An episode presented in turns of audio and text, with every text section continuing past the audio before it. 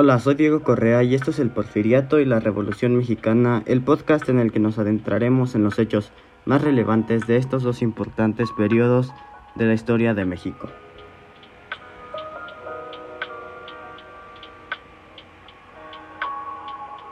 Sean bienvenidos al capítulo número 4 en el que trataremos dos temas, la Revolución Carrancista y el gobierno de Venustiano Carranza. Y como pueden ver, ambos de mis temas tratan con Venustiano Carranza.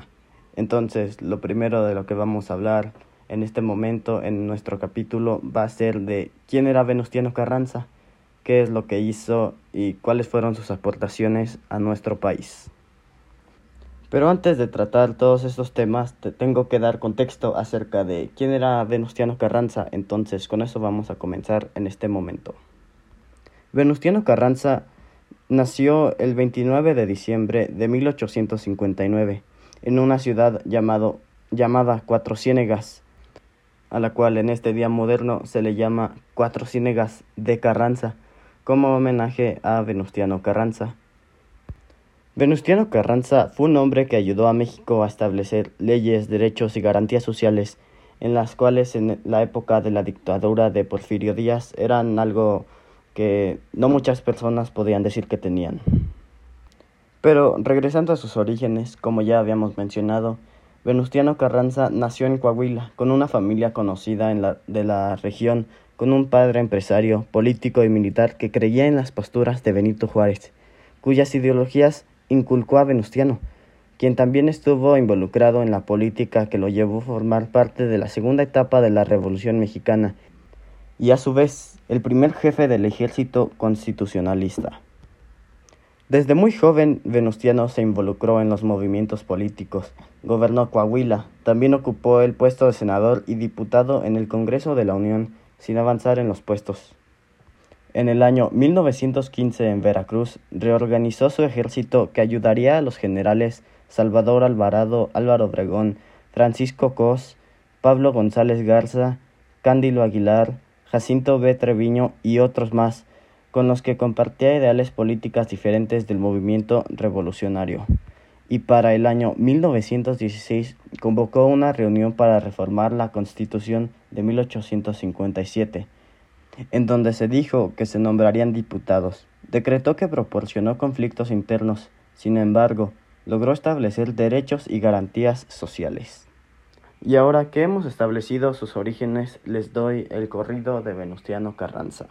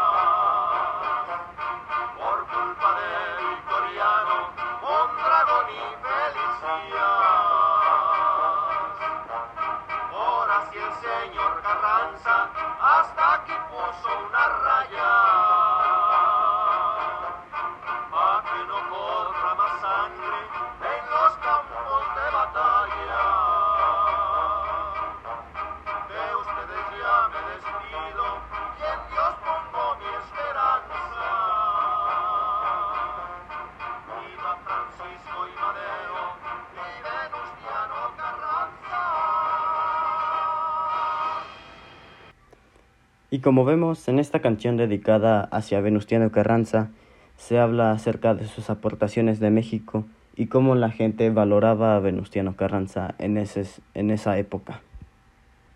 Y ahora que les enseñé el corrido de Venustiano Carranza, podemos pasar a hablar de la presidencia de Venustiano Carranza. Carranza gobernó en el periodo preconstitucional y constitucional, o sea, de la Constitución de 1917, la cual debía haber senadores y diputados establecidos de acuerdo con la cantidad de habitantes de cada estado menos los enemigos de Venustiano. Fue un periodo de reorganización, hacer valer la constitución y pacificar el país. Una de las aportaciones más grandes de Venustiano Carranza hacia el país fue la Carta Magna, la constitución, la constitución política de los Estados Unidos mexicanos de 1917. Es la Carta Magna y norma fundamental establecida para regir jurídicamente al país, lo cual fija los límites y define las relaciones entre los poderes de la Federación, poder legislativo, ejecutivo y judicial, entre los tres órdenes diferenciados del gobierno, el federal, estatal y municipal, y entre todos aquellos los ciudadanos. Entonces, como hemos visto, Venustiano Carranza es mayormente reconocido como una influencia positiva en México por muchas de, muchas de las personas, aunque hay algunos aspectos negativos que algunas personas piensan de él. Algunos de estos son que quiso imponer a Ignacio Bonillas como presidente, que no cumplió muchas de sus propuestas de reforma, abusó exorbitadamente de su poder y desconoció el gobierno de Huerta en el plan de Guadalupe. Y aunque algunas de estas críticas podrían tomarse en contra de Venustiano Carranza, él de todos modos nos dio muchas cosas positivas, más que negativas. Algunas de ellas siendo de las que ya hablé ahorita. La Carta Magna también convocó un congreso, constituyente, eliminó el poco poder que le quedaba a la oligarquía porfirista, buscó la manera de pacificar al país reorganizando la administración y los poderes públicos.